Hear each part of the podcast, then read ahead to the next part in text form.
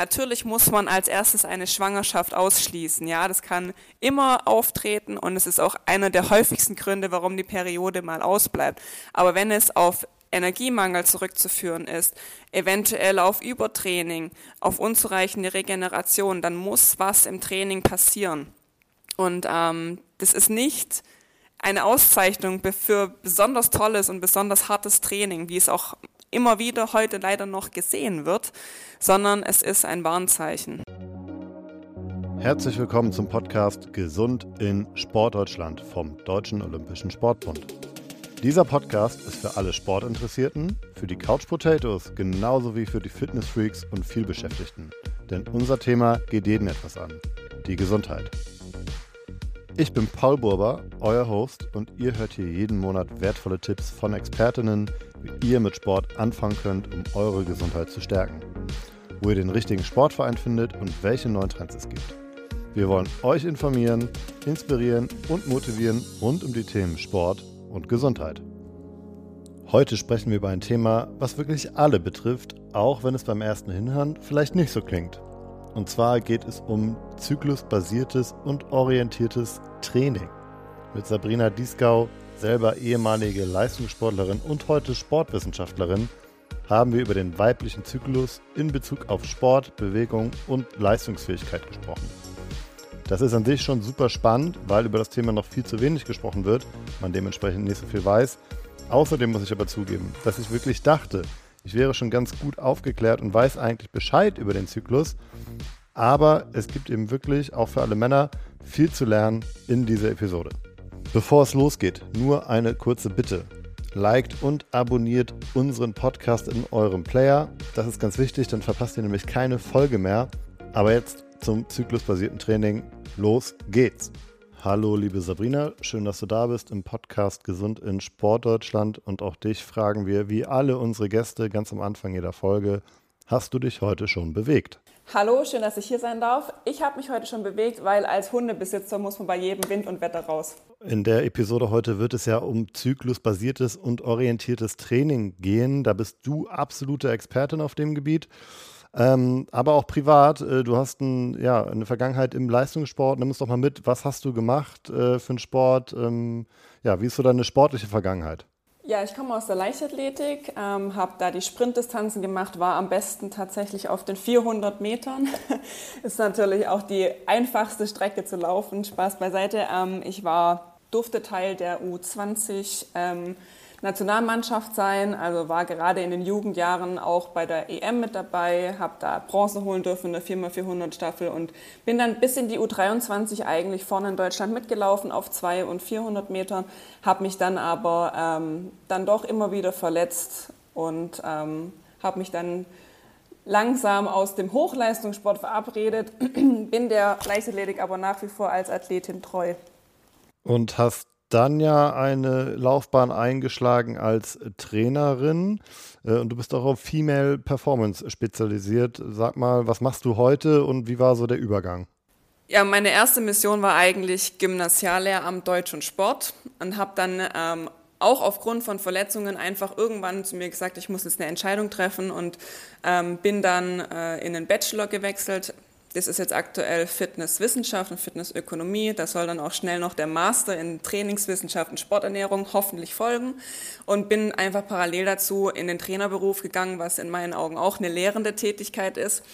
Warum Female Performance oder wie ich dazu hingekommen bin, ist eigentlich zum einen persönliches Motiv, weil ich mich Ende 2019 so ein bisschen gefragt habe, wie kann ich mich jetzt ernähren, wie soll ich eigentlich trainieren. Manche Sachen funktionieren für mich gar nicht.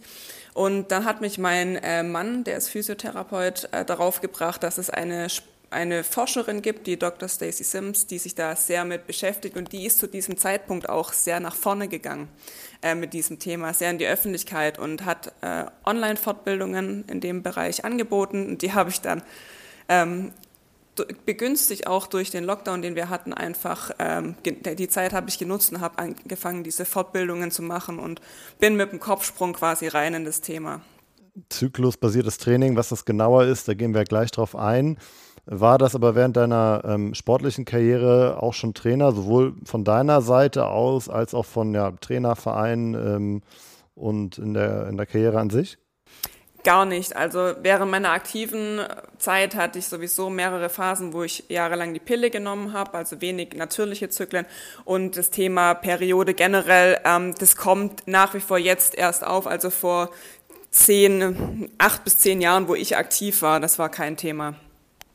Zyklus, das klingt jetzt erstmal äh, ja, sehr weiblich, aber ich kann nur an alle appellieren, ganz generell mal für die gesamte Folge. Es ist wirklich super interessant und spannend, äh, kann an alle nur appellieren, nicht abzuschalten. Also auch die Männer, bitte bleibt dran. Auch für euch gibt es hier eine Menge zu lernen. Ähm, Im Notfall sogar noch mehr zu lernen als für alle weiblichen Zuhörerinnen. Ähm, das konnte ich eben im kurzen Vorgespräch schon ja, rausfinden. Ähm, und ich glaube, es ist auch viel übertragbar sozusagen auf das allgemeine Training. Aber dazu kommen wir gleich. Ähm, lass uns mal vorne anfangen. Gar nicht so sehr auf den Zyklus an sich eingehen, das machen wir auch. Aber warum hat der Zyklus denn eigentlich so eine große, ja, so einen großen Einfluss auf die Leistungsfähigkeit? Aktuell wird davon ausgegangen, dass die hormonellen Schwankungen, die der Zyklus jeden Zyklus aufs Neue mit sich bringt. Ähm, man muss ein bisschen aufpassen, dass man nicht jeden Monat mit sich bringt, sagt, weil die Zykluslänge einfach nicht immer perfekt auf den Montag passt, äh, Monat passt, dazu vielleicht später mehr.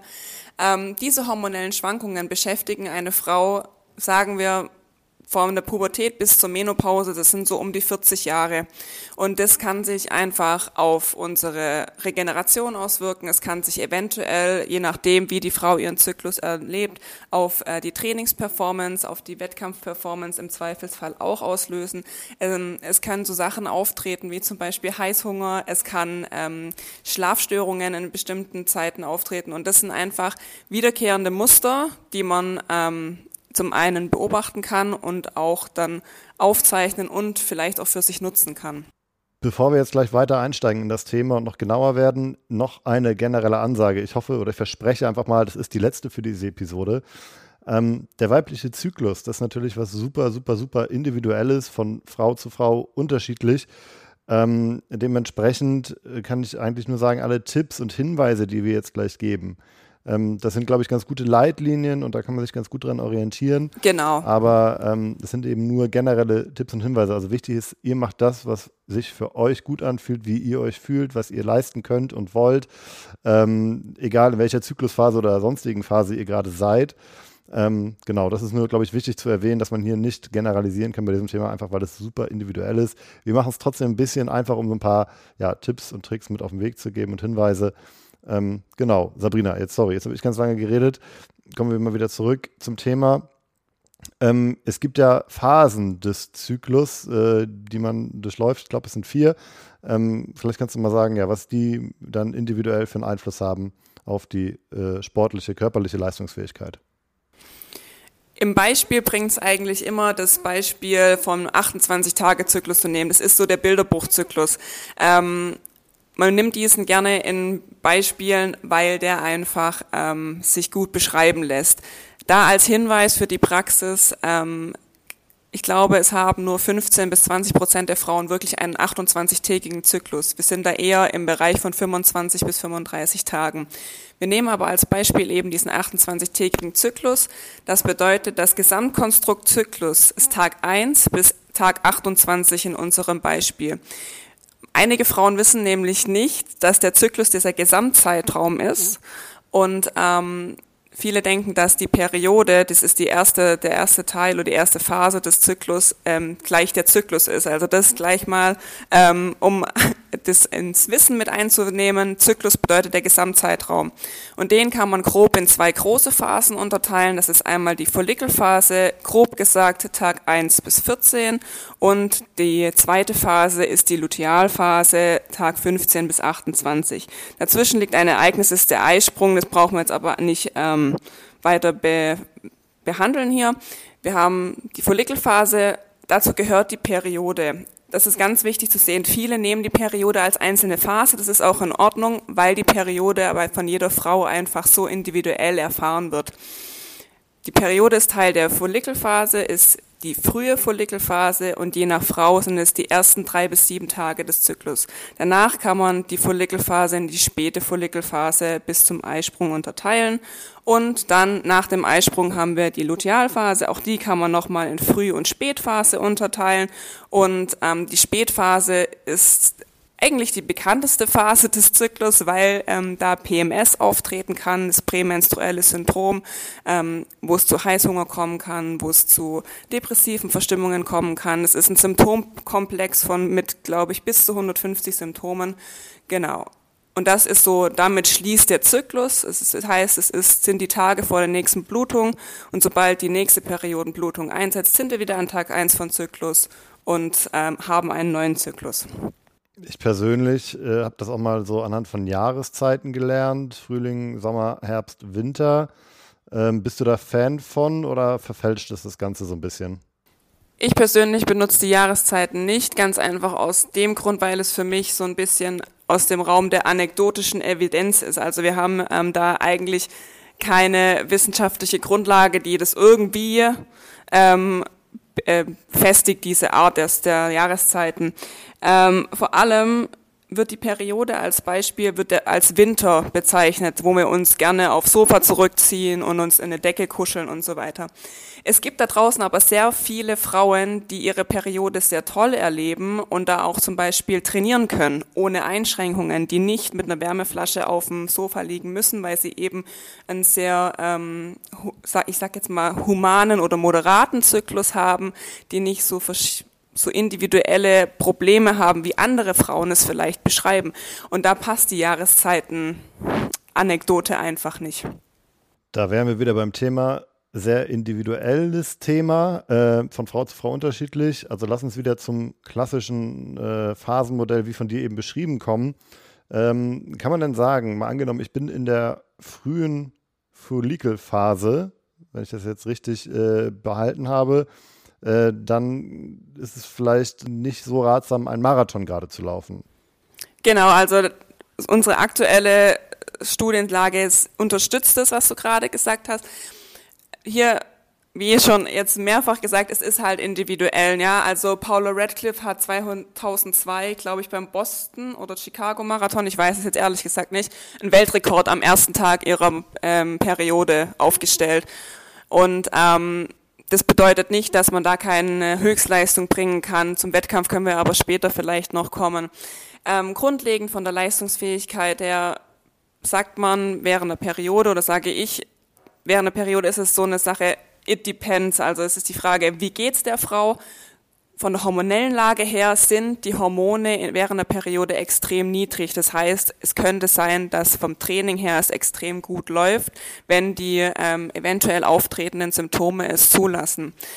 Genauso im weiteren Verlauf der Follikelphase. Da werden die, wie gesagt, aktueller Stand, werden die Voraussetzungen für Training, für gute Leistungen immer besser. Und viele Frauen fühlen sich auch von der Zeit nach der Periode bis zum Eisprung besonders gut um den Eisprung herum. Deswegen ist auch die Sache mit den ähm, Jahreszeiten so schwierig. Gibt es aber auch Frauen, die sich eben ganz, ganz schlecht fühlen.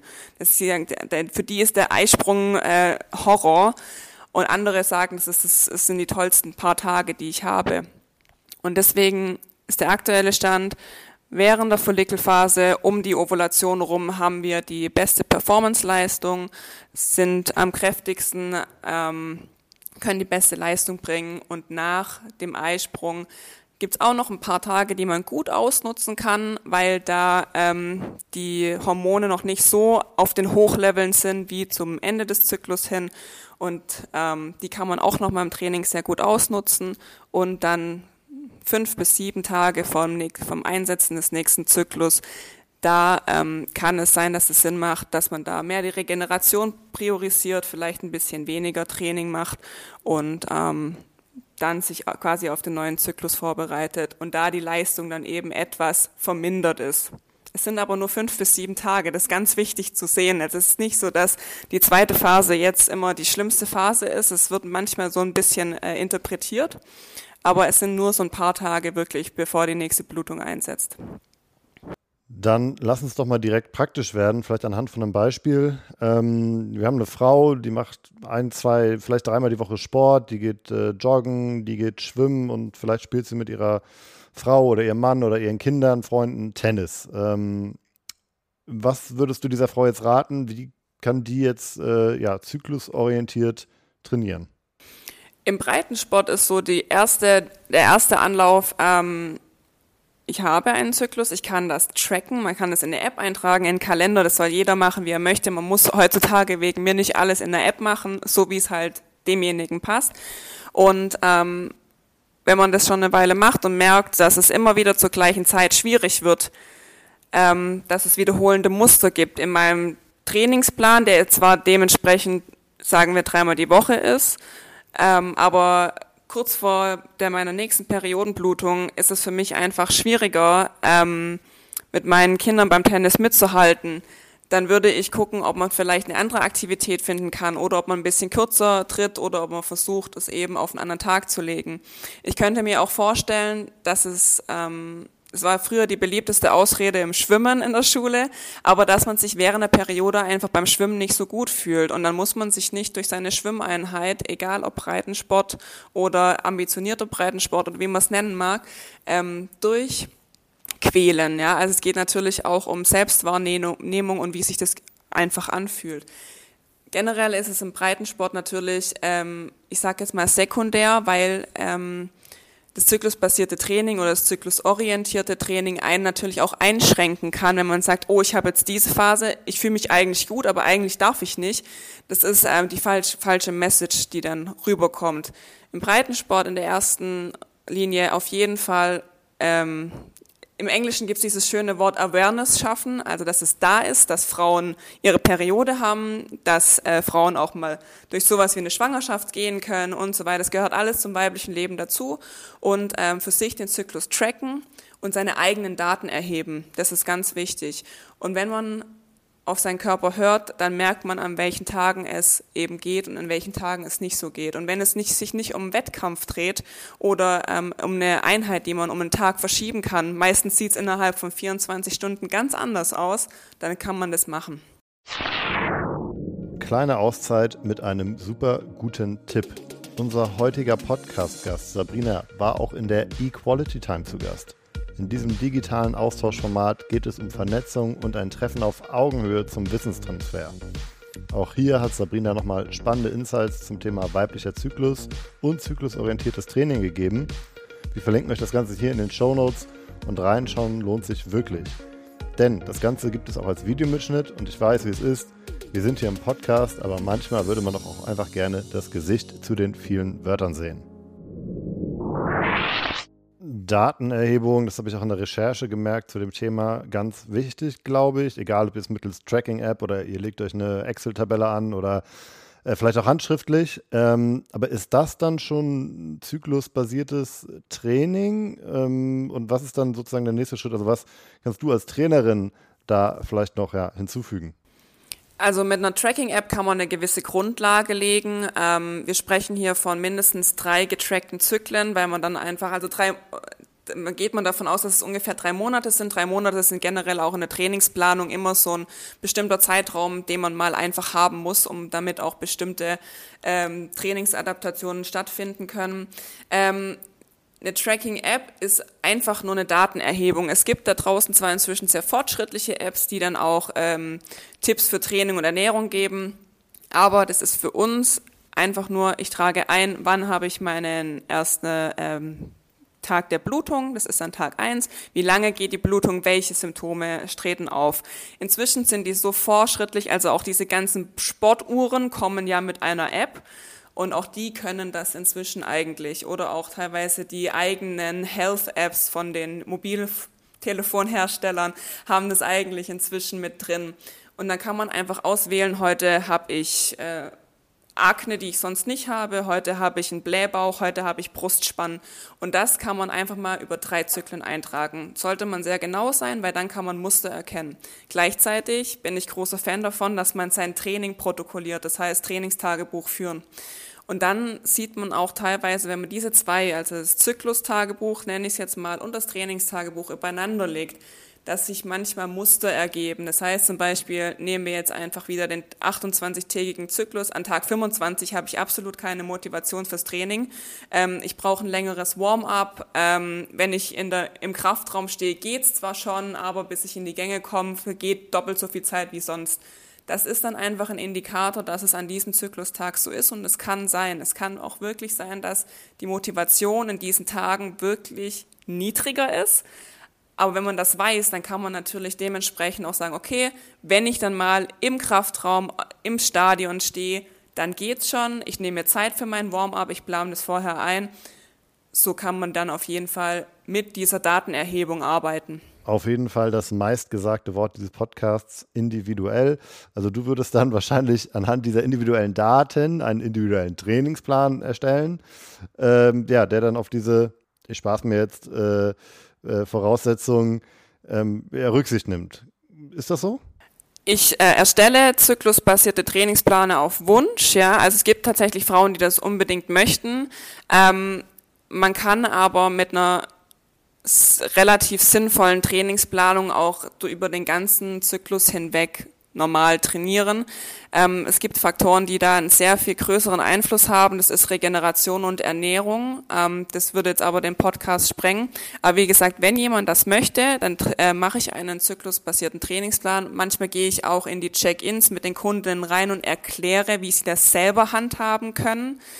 Ähm, ich hatte aber zum Beispiel mal eine Kundin, die hat ihren Trainingsplan selber gemacht, die hat dann mich darüber schauen lassen und die hat einfach unfassbar viele Übungen an einem Tag gemacht und war dann immer extrem platt und hat dann es auch natürlich auch ähm, in der zweiten Zyklusphase anders gemerkt. Und da haben wir einfach die Gesamtzahl ähm, der Übungen verändert und es hat gut funktioniert. Ich als Trainerin ähm, spreche immer über den Zyklus. Ich, ich frage ab, ob ähm, gerade verhütet wird mit einer Pille oder einer Hormonspirale. Ähm, ich frage ab, wie lang der Zyklus ist. Und wenn ich dann Leute im Personal Training tatsächlich habe, kann es dann sein, ich habe ein tolles Training geplant. Meine Kundin kommt an, ist tatsächlich so passiert und hat gesagt, ich habe so Rückenschmerzen, weil sie am nächsten Tag ihre Periode bekommt, was ein ganz normales Symptom ist, dass man Rückenschmerzen hat an den Tagen davor. Und da habe ich also meinen kompletten Trainingsplan umgeschmissen. Ja, ähm, das so versuche ich das sehr individuell ähm, eben zu, zu managen. Du hast das gerade kurz angesprochen äh, und gesagt, das würde den Rahmen jetzt sprengen. Lass es uns trotzdem mal ganz kurz ansprechen äh, und anreißen. Ähm, der Zyklus, ich spreche immer über ja, Leistungsfähigkeit und so weiter, aber der kann ja auch positive Benefits haben. Äh, vielleicht kannst du es mal ganz kurz äh, umreißen, was das sein könnte. Ich würde mal mit Regeneration einsteigen. Also auch hier ist ähm, wieder die, die Leidtragende, die zweite Zyklusphase. Ähm, hier gehen wir aktuell davon aus, dass die Regeneration ein bisschen langsamer abläuft, dass auch ähm, je weiter der Zyklus vorschreitet, ähm, eventuell so hochintensive Einheiten wie zum Beispiel HIET-Training oder ähm, wenn man mal wirklich ein Tabata durchführt, wo man 20 Sekunden am Stück sprintet und nur 10 Sekunden Pause hat, ähm, dass die einfach länger brauchen, diese Einheiten, dass die Regeneration dann ähm, da greifen kann im Vergleich zur äh, ersten Phase. Ähm, es kann auch sein, dass, das muss ich kurz einmal ausholen, in der zweiten Zyklusphase steigt das Progesteron an und damit die Körpertemperatur. Und wir haben es beim Schlafen ja eigentlich gerne alle kühl. Und es kann sein, dass aufgrund dieser, es ist nur ganz wenig, aber dieser leicht erhöhten Temperatur es schwerer fällt, einzuschlafen. Ähm, hier könnte dann zum Beispiel wirklich ähm, sowas wie Magnesium oder magnesiumreiche Nahrungsmittel Sinn machen. Ähm, also zusammengefasst, einmal die Regeneration läuft eventuell langsamer ab und es könnte sein, dass der Schlaf etwas schwieriger ist, also schwieriger in den Schlaf zu finden, vielleicht auch durchzuschlafen. Da bin ich aber ehrlich gesagt äh, zu wenig Schlafexperte, um das perfekt sagen zu können. Und Thema Ernährung ist ähm, eigentlich auch ein Herzensthema von mir, weil wir gerade im sportlichen Bereich leider viele Frauen haben, die für das, was sie im Alltag und im Training tun, viel zu wenig Energie in Form von Nahrung zu sich nehmen. Und ähm, Da sollte man sich einen guten Coach suchen, der sich das, der das mal durchrechnet ähm, und ähm, so ein bisschen davon wegkommen, dass äh, Frauen immer besonders wenig essen müssen, damit sie auch schlank bleiben, weil das kann einem komplett natürlich auch äh, als Retourkutsche zurückkommen. Und um jetzt wieder auf den Zyklus zu kommen, in der zweiten Phase steigt auch unser Grundumsatz an, also das, was wir einfach so zum Überleben, was unser Körper braucht. Und das ist, kann bis zu 11 Prozent nach oben geben. Und ähm, wenn man jetzt eh schon viel trainiert, eventuell ein bisschen zu wenig für das, was man macht, an Sport, an Energie zuführt. Und dann geht nochmal der Grundumsatz hoch, dann kommt man in ein ganz natürliches Defizit. Und natürlich hat man dann Heißhunger. Und natürlich ähm, ist es dann schwierig, der Schokolade zu widerstehen. Es, sind jetzt, äh, es ist eher klischeehaft, aber ähm, es ist natürlich dann Verständnis, weil wenn man das auf die Woche ähm, einfach mal rechnet, wie viel Kalorien einem dann fehlen, einfach nur weil mein Grundumsatz eventuell erhöht ist, dann ähm, ist es äh, natürlich schwierig, auch seine Regeneration hochzuhalten, in seinem Training abliefern zu können. Also da ist auf jeden Fall ein Punkt, wo man eigentlich als erstes ansetzen sollte, weil dann können viele Symptome, die auftreten, können durch diese angepasste Ernährung oder Energieaufnahme, wie ich gerne sage, ähm, können eliminiert werden. Okay, krass, äh, wie vielfältig und äh, komplex das dann auch ist. Das hatte ich mir ehrlich gesagt im Vorfeld auch gar nicht vorstellen können. Ähm, lass uns trotzdem nochmal versuchen, das Ganze ins Positive zu drehen. Der Zyklus ähm, kann ja durch äh, eine gewisse Ausschüttung ja auch positive Effekte haben. Also man geht davon aus, dass das Östrogen, was vor allem in der ersten Phase ausgeschüttet würde, uns ähm, eine gute Laune verpasst. Ähm, da, deswegen wird auch diese Phase Frühling und Sommer mit den, Win äh, mit den nicht Winterzeiten, mit den äh, Jahreszeiten genannt, weil wir uns da einfach gut fühlen. Ähm, das muss aber jetzt in der zweiten Zyklusphase nicht äh, negativ sein, also weil da ist Östrogen auch noch vorhanden. Ich weiß, viele vernachlässigen Östrogen in der zweiten Zyklusphase. Deswegen, ähm, ja, also es gibt natürlich durch diese Hormonausschüttungen auch tolle Gefühle. Lass uns einmal vom Breitensport mehr so Richtung Leistungs- und Spitzensport kommen. Ich glaube aber, das Ganze ist auch trotzdem noch äh, für alle anwendbar und verständlich. Ähm, klassisches Beispiel vielleicht, du hast einen Saisonhöhepunkt, WM, EM, Olympische Spiele vielleicht sogar äh, oder im kleineren Rahmen eine deutsche Meisterschaft. Und da hast du dich ein Jahr oder sogar länger darauf vorbereitet. Und äh, dann ist absehbar, dass äh, vielleicht am, an deinem Wettkampftag, auf den du dich so lange vorbereitet hast, äh, der erste Tag deiner Periode fällt. Ähm, also sozusagen dein Wettkampf zum falschen Zeitpunkt stattfindet. Ähm, wie äh, geht man damit um, ja, aus äh, zyklusorientierter, Zyklustraining orientierter Sicht? Also durch das Zyklus-Tracking kann man sich ja zumindest mal mental ungefähr vorbereiten, wann meine Wettkämpfe liegen und in, welcher, in welche Zyklusphase das fällt. An sich ist es nicht schlimm, an dem Wettkampftag seine Periode zu haben, ähm, weil es hormonell betrachtet einem eigentlich äh, reinläuft. Aber ähm, ich kann verstehen, dass viele das blöd finden, weil es kommt häufig mit Wassereinlagerungen einher.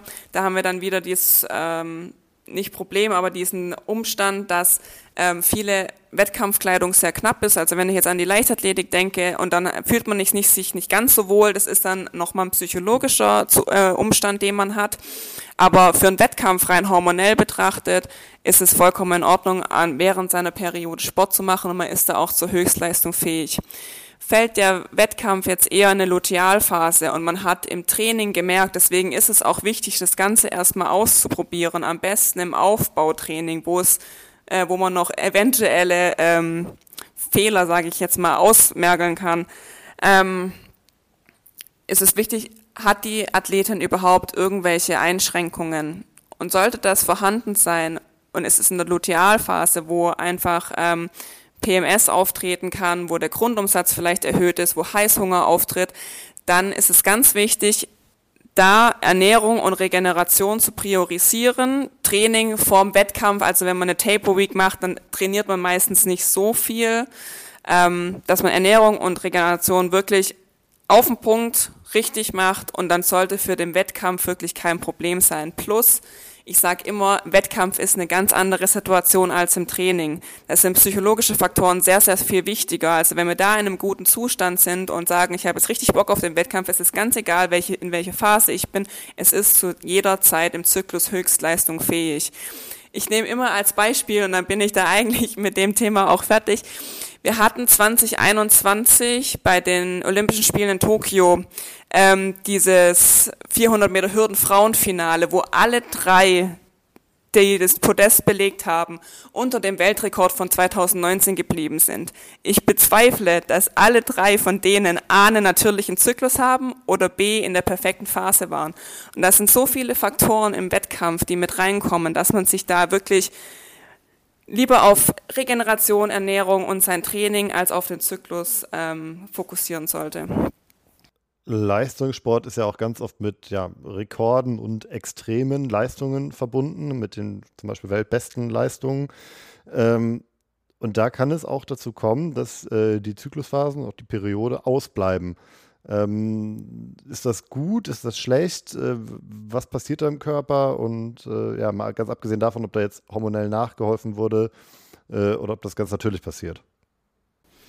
Wenn die Periode ausbleibt und kein äh, natürlicher Zyklus zustande kommt, dann stimmt etwas grundlegend nicht. Die Voraussetzung ist natürlich, dass die Athletin oder die menstruierende Person ähm, auf ähm, einen natürlichen Zyklus normalerweise zurückgreift. Also da ist keine ähm, hormonelle Verhütung im Spiel. Ähm, wenn die Periode ausbleibt, heißt es einfach, dass zu wenig Energie vorhanden ist, weil unser Körper hat viele Systeme, die ein bisschen wichtiger sind, als die Fruchtbarkeit aufrechtzuerhalten. Und es bedeutet, bedeutet einfach, dass zu wenig Energie zu vorhanden ist, um alle ähm, Systeme im Körper aufrechtzuerhalten und dann wird einfach gewählt. Unser Körper ist nicht blöd. Es gibt ähm, Systeme, die einfach wichtiger sind, als die Fruchtbarkeit aufrechtzuerhalten und das ist so ein bisschen der, der Hintergrund. Also ähm, wenn zu wenig Energie reinkommt, dass der eigene Körper schon nicht versorgt werden kann, ähm, dann warum soll man die Fruchtbarkeit aufrechterhalten? Weil man könnte ja ein ungeborenes ähm, Kind dann auch nicht mit ähm, Energie versorgen. Das ist so der Hintergrund. Also da würde bei mir als Trainer und auch als Athlet sofort die Alarmglocken läuten. Und das ist auch, wenn das jetzt hier Athletinnen oder Trainer innen hören, das ist ein Alarmzeichen. Natürlich muss man als erstes eine Schwangerschaft ausschließen. Ja, das kann immer auftreten und es ist auch einer der häufigsten Gründe, warum die Periode mal ausbleibt. Aber wenn es auf Energiemangel zurückzuführen ist, eventuell auf Übertraining, auf unzureichende Regeneration, dann muss was im Training passieren. Und ähm, das ist nicht eine Auszeichnung für besonders tolles und besonders hartes Training, wie es auch immer wieder heute leider noch gesehen wird, sondern es ist ein Warnzeichen. Auch für Langzeitschäden? Da kann ich keine äh, fundierte Aussage zu äh, treffen, aber ähm, es gibt dieses wie nennt, ich weiß jetzt nicht den deutschen Begriff, das heißt Female Athlete Triad. Inzwischen ist ähm, diese Triade der, Weib, der weiblichen Sportlerin ähm, Teil von Red S, das heißt Relative Energy Deficiency in Sports, das heißt relativer Energiemangel. Und da geht es natürlich dann da auch darum, wenn der Menstruationszyklus ausbleibt, dass das auch ähm, Auswirkungen auf die Knochendichte haben kann, weil da eben natürlich der Zyklus oder beziehungsweise die weiblichen Geschlechtshormone mit dran beteiligt sind. Und da gibt es, wer das nachgucken will, so eine ganze Reihe an Sachen, die davon betroffen werden können. Und das betrifft übrigens nicht nur Frauen, sondern es wurde inzwischen, deswegen heißt es inzwischen Red S, weil es auch äh, tatsächlich Männer äh, betreffen kann und gerade eben in Sportarten, die so sehr auf Körpergewicht oder ähm, wie zum Beispiel ähm, Skispringen jetzt immer darum, dass man besonders leicht ist, da kann es auch mal einen Mann betreffen. Okay, krass, super interessant. Ähm, lass uns mal zum Mannschaftssport kommen. Da haben wir noch gar nicht drüber gesprochen. Äh, du hast einen Kader von 25 Athletinnen, da ist offensichtlich die Chance, dass äh, die äh, gerade in unterschiedlichen Phasen ihres Zyklus sind, relativ hoch. Ähm, also, dass da nicht alle in der gleichen Phase zum Beispiel sind oder am gleichen Tag ihres Zyklus, logischerweise. Ähm, ja, wie geht man in einer Mannschaft damit um? Ich glaube, zum Beispiel der FC Chelsea ist ja ein Vorreiter und auf deutscher Seite auch Werder Bremen. Ähm, genau, FC Chelsea ist schon äh, sehr lange Vorreiter, was das angeht. Und die arbeiten äh, App-basiert. Also die tragen das ein. Es gibt inzwischen auch, glaube ich, zwei Apps, die eine Coaches-Applikation haben. Das heißt, die tragen das ein und der Coach kann in seiner Applikation sehen, äh, Athlet 1 bis 12 ist in Phase XY und Athlet 13 bis 25 ist in äh, Phase Z. Und ähm, die können dann dementsprechend das Training anpassen und machen das aus. Ich glaube, die bilden dann Gruppen. Ähm, zum FC Chelsea kann man aber auch, wenn man, wenn man das googelt, extrem viel nachlesen. Und Werder Bremen, so mein letzter Stand, haben ins, im Rahmen eines Interviews, glaube ich, auch gesagt, dass sie damit jetzt auch angefangen haben und dass sie das alles in eine App eintragen. Genau, also im Mannschaftssport bestimmt sehr große organisatorische Herausforderungen, gibt aber inzwischen die ein oder andere Mannschaft, die das macht und die das auch erfolgreich machen. Und ja, also ich denke, die werden in Gruppen eingeteilt und dann gibt's eben verschiedene Trainingspläne für die oder ähm, Regenerationstagen extra. Ich habe die Equality Time eben schon einmal kurz angesprochen. Dort war auch noch Steffi Platt von Fierce Run Force zu Gast. Das ist der erste Frauenlaufsportverein mit zyklusorientiertem Training. Und auch dazu teilt sie einige Infos und spannende Geschichten in der Equality Time. Also direkt ein konkretes Anwendungsbeispiel schon zu den ja, Beispielen, die wir gerade schon im Podcast gehört haben. Verlinkt in den Show Notes. Schaut es euch direkt hier nach dem Podcast an. Also ich glaube, es ist einfach super wichtig, um auch beim Breitensport wieder zu landen, ist einfach super wichtig, ja, Vorbilder zu schaffen, die dann auf den Breitensport Auswirkungen haben oder abblenden sozusagen. Lass uns da wieder reingehen. Was würdest du denn einer Athletin raten, die vielleicht gerade ihre Periode bekommt, auch zum ersten Mal bekommt vielleicht auch, also eine junge Athletin, eine jüngere Athletin? Ähm, was würdest du da raten, wie sie damit umgehen soll? Sie macht, will trotzdem gerne Sport machen. Wie kommuniziert sie das vielleicht auch äh, ihrer Trainerin oder ihrem Trainer? Ähm, was kann man da machen? gerade bei ganz jungen Mädchen ist es wichtig, dass dann entweder Eltern, Lehrpersonal oder die Trainer, die auch teilweise eine sehr, sehr enge Bindung haben, dass die da da sind, weil ähm, da kommen Fragen auf und das ist eine ganz komische Zeit, die Pubertät und es gibt Umfragen aus ähm, Vereinigten Königreich, ähm, dass gerade sowas wie Periode, Veränderung des Körpers, Entwicklung der weiblichen Brust Gründe sind, warum ähm, junge Mädchen nicht mitmachen im Sport, weil sie einfach es nicht besser wissen. Und da äh, kann man mit Wissensvermittlung sehr, sehr viel machen. Also da Appell an Trainer, die mit jungen Mädchen zu tun haben. Das ist eine sehr äh, sensible, sehr verletzliche Zeit, aber ähm, da kann man über Wissensvermittlung super viel machen. Hier Grundlage äh, Kommunikation, äh, wertfrei ähm, und auch nicht beleidigt sein, wenn ein junges Mädchen oder eine Frau dann nicht drüber sprechen möchte. Es gibt bis heute noch äh, Frauen, für die das absolutes Tabuthema ist und das muss man dann auch akzeptieren. Generell, ähm, wenn man anfangen möchte, Daten erheben, seine eigenen Daten erheben, alles aufschreiben, was einem auffällt. Wann habe ich meine Periode? Wie lange geht die? Ähm, gibt es während der Periodenblutung irgendwas, was mir komisch vorkommt, dann vielleicht mit dem Arzt sprechen. Ja, das sollte immer, was das ähm, betrifft, der erste Ansprechpartner sein. Ne? Und ähm, dann auch mal schauen, ziehe ich besonders viel Wasser, bevor meine nächste Periode kommt. Sollte ich in der Zeit vielleicht ähm, auch für meine eigene ähm, mentale, äh, mentalen Zustand nicht auf die Waage steigen, weil es einfach nur eine, das ist eine Momentaufnahme und vielleicht ist es drei, vier Kilo mehr, nur weil da Wasser da ist. Es ist auch, äh, sollte man auch dann einfach vermeiden. Also kurz vor der Periode muss wegen mir keiner auf die Waage stehen ähm, und Trainingstagebuch führen. Also was, wie ist es da? Beeinflusst mich meine Periodenblutung?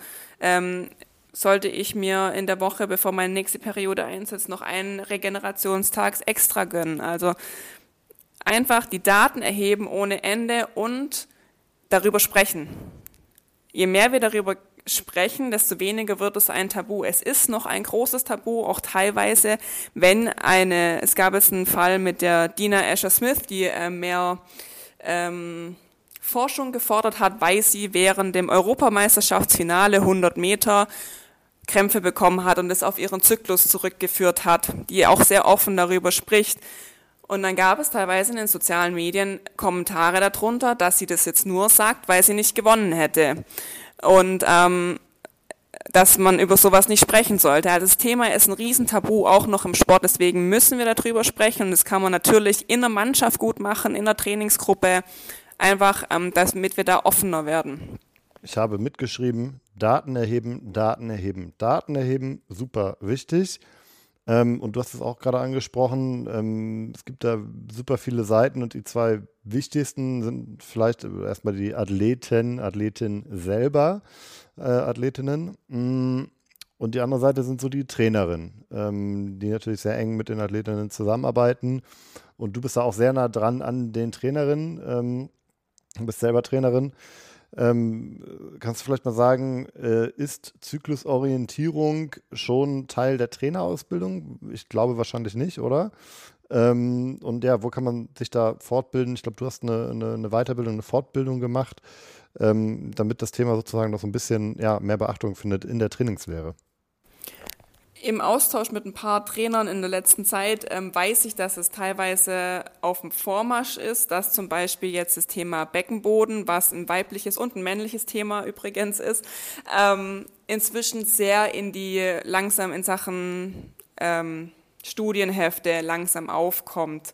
Ähm, wenn man jetzt ganz basal von einer Fitnesstrainer B oder Fitnesstrainer C-Lizenz, man muss ja davor immer eine C-Lizenz machen, da ist ähm, kein großer Unterschied zwischen ähm, männlicher und weiblicher Anatomie, ähm, weil auch da gibt es Unterschiede. Natürlich wird auch wird ein weiblicher und männlicher Körper abgebildet, aber es ist eben so ganz basale Anatomie. Und ähm, bei der Physiologie wird zum Beispiel meines Wissens kein Unterschied gemacht. Also hier wäre es interessant. Man muss ja jetzt nicht gleich das komplette Physiologieheft umschreiben, aber dass man ein, dem Zyklus zum Beispiel ein eigenes äh, Unterkapitel widmet. Das muss ja gar nicht riesengroß aufgebauscht werden, aber dass das einfach kein Tabuthema ist, ist ähm, dass es das gibt, wie der abläuft, äh, dass nicht so was passiert wie die Periode ist mein Zyklus, sondern die Periode ist Teil meines Zykluses. Ähm, und dass da auch ein bisschen die äh, die Scham oder die, das Tabu gebrochen wird. Ähm, und ich denke, je höher die Trainerlizenz, und da kann ich jetzt ähm, nicht für alle Sparten sprechen, desto wichtiger wird halt der Unterschied. Auch was ich auch gut finden würde, ist vielleicht jetzt meine persönliche Meinung, ist sowas wie eine Kommunikationssparte ähm, in der Training, Trainerausbildung. Wie gehe ich da überhaupt ran?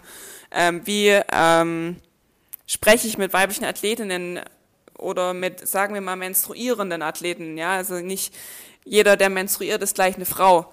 Deswegen ist es halt wichtig, dass man daran geht, wie, wie kommuniziere ich das? Wir haben mit dem Trainerberuf noch einen sehr männlich geprägten Beruf und deswegen, ich habe da vollstes Verständnis, dass das schwierig ist, aber gerade über diese Trainerfortbildungen und ich durfte ähm, bei einem Leichtathletikverband eine Online-Fortbildung mache und da war der Großteil Männer und ich war super froh darüber und die haben das alle echt toll aufgenommen. Ähm, da wird schon einiges gemacht inzwischen. Wir sind noch lange nicht am Ende des Themas, aber wir sind so ein bisschen am Ende des Podcasts und ich will jetzt hier kein äh, Schlussplädoyer ähm, setzen, ähm, aber ich will vielleicht ganz kurz versuchen zu erklären und zu sagen, was meine Gedanken sind. Und zwar ähm, denke ich, dass dieses ganze Thema weiblicher Zyklus natürlich auch ein total gesamtgesellschaftliches Thema ist, ähm, worüber unbedingt viel mehr gesprochen werden muss, auch mal ganz abgesehen von äh, Sportdeutschland und Sport und Bewegung, sondern generell in der Gesellschaft. Und das hätte dann natürlich auch wieder einen großen ja, Einfluss auf die äh, sportliche Welt. Aber vielleicht ist es in dem Fall auch mal gut, weil wir da eine große Chance haben, glaube ich, ähm, diesen Impuls aus Sportdeutschland heraus, also aus dem Sport herauszugeben um damit ein ja, gesamtgesellschaftliches, ähm, äh, gesamtgesellschaftlich das Thema Zyklus der Frau und dann natürlich auch die sportlichen zyklusorientiertes Training und so weiter voranzutreiben. So, doch kleines Schlussstatement geworden von mir, aber du sollst natürlich das letzte Wort haben. Was möchtest du den Leuten noch mitgeben? Äh, ja, zum Thema zyklusorientiertes, zyklusbasiertes Training. Ähm, ich denke, in einer Weltbevölkerung, wo ungefähr über die Hälfte inzwischen Frauen sind, ist das Thema Zyklus einfach sehr wichtig. Und wir wollen ja natürlich auch, dass sehr viele Frauen und junge Mädchen in den Sport finden. Und es soll nicht daran scheitern, dass ähm, der weibliche Körper der quasi eine Barriere ist. Wir wollen die Barriere so niedrig wie möglich halten. Dazu wollen wir Wissen vermitteln und das geht über den weiblichen Körper, das geht über den Zyklus und ähm, zyklusbasiertes Training würde ich persönlich äh, vor allem als Tool in der Toolbox des Trainers sehen. Ich würde mich jetzt nicht sehr darüber davon einschränken lassen, weil es kann sehr einschränkend sein. Aber ich würde wenn ich mich, mich das Thema als Trainer interessiert oder auch als Sportlerin, Stück für Stück vorgehen. Es ist ein riesiges Thema. Der, die weibliche Physiologie besteht nicht nur aus dem Zyklus, da gibt es auch noch andere ähm, Themen, die man sich anschauen kann. Ich würde ähm, versuchen, so viel wie möglich darüber zu sprechen. Ich würde äh, manche Posts auf Social Media ja, ähm, kritisch hinterfragen und ähm, würde mir meine ähm, meine eigenen Daten erheben und schauen, dass es mir individuell damit gut geht und dass, ähm, wenn es bei mir Auswirkungen aufs Training gibt, ich das dann auch ähm, berücksichtige. Sabrina, vielen Dank, dass du dabei warst bei diesem Thema, bei dieser wichtigen Episode. Ähm, Appell an alle Frauen und Männer da draußen, macht euch schlau, informiert euch. Ähm, wir verlinken natürlich auch nochmal deinen Account hier, ähm, Sabrina, ähm, in den Show Notes. Vielen Dank, dass du dabei warst. Vielen Dank, dass ich hier sein durfte. So, das war's mit Gesund in Sportdeutschland für heute. Ich hoffe, euch hat die Episode gefallen. Wenn das so ist, dann lasst gerne ein Like da und abonniert den Podcast. Vielleicht habt ihr auch etwas Interessantes erfahren oder gelernt. Dann teilt den Podcast gerne mit Freundinnen, Kollegen oder in der Familie. Wenn ihr Fragen, Anregungen oder Feedback habt, dann schreibt uns gerne über die sozialen Medien. Ihr findet uns überall unter Sportdeutschland. An dieser Stelle noch ein kleiner Disclaimer. Wie im gesamten DOSB und übrigens auch bei der deutschen Sportjugend nutzen wir in diesem Podcast genderbewusste Sprache. Das versuchen wir immer einzuhalten und umzusetzen. Allerdings befinden wir und insbesondere auch ich uns dabei in einem ständigen Lernprozess und ich bitte euch zu entschuldigen, wenn uns die Verwendung genderbewusster Sprache gerade im Live-Gespräch mal nicht gelingt. Wir versuchen hier immer besser zu werden. Dieser Podcast wird von der Deutschen Sportmarketing produziert und wird inhaltlich vom DOSB verantwortet. Wenn euch gesund in Sportdeutschland gefällt, hört euch auch gerne mal Trainer in Sportdeutschland an. Alle Infos zu dem Podcast und auch zu allen weiteren Themen findet ihr auf dosb.de.